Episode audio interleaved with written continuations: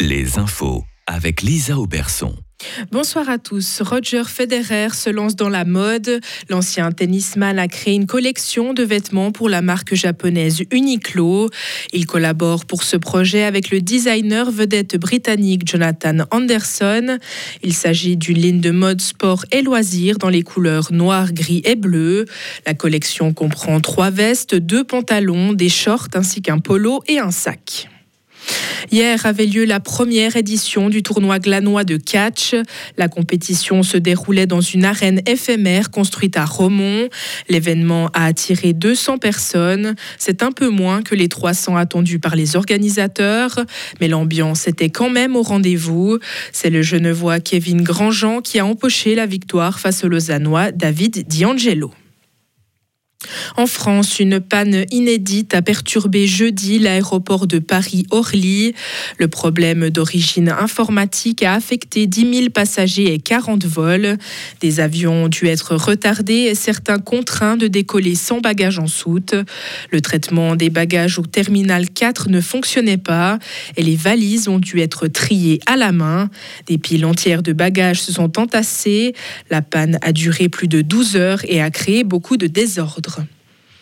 L'opposant russe Alexei Navalny a été condamné à 19 ans de prison.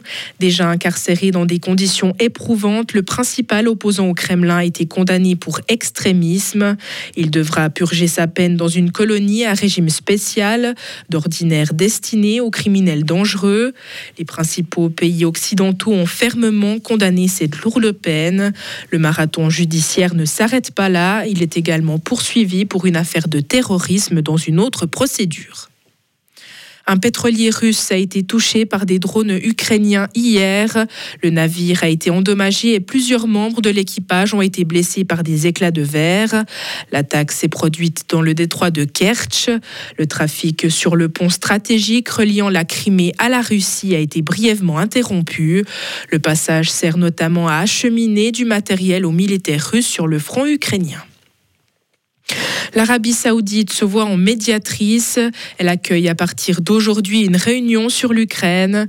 C'est une nouvelle tentative d'imposer sa puissance internationale, même si les attentes sont limitées quant aux résultats de cette énième tentative de paix. Les noms des États qui y participent n'ont pas été dévoilés, mais on sait que la Suisse n'est pas de la partie. Elle a tout de même tenu à saluer la tenue de cette conférence importante pour la paix.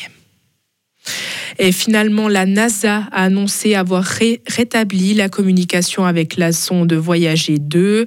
L'agence s'était fait une grosse frayeur en interrompant les communications par inadvertance fin juillet.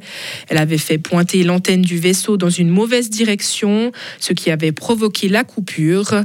Les scientifiques ont alors envoyé un cri interstellaire pour ordonner à la sonde de se réorienter, une technique qui avait peu de chances de fonctionner mais qui s'est finalement révélée payante.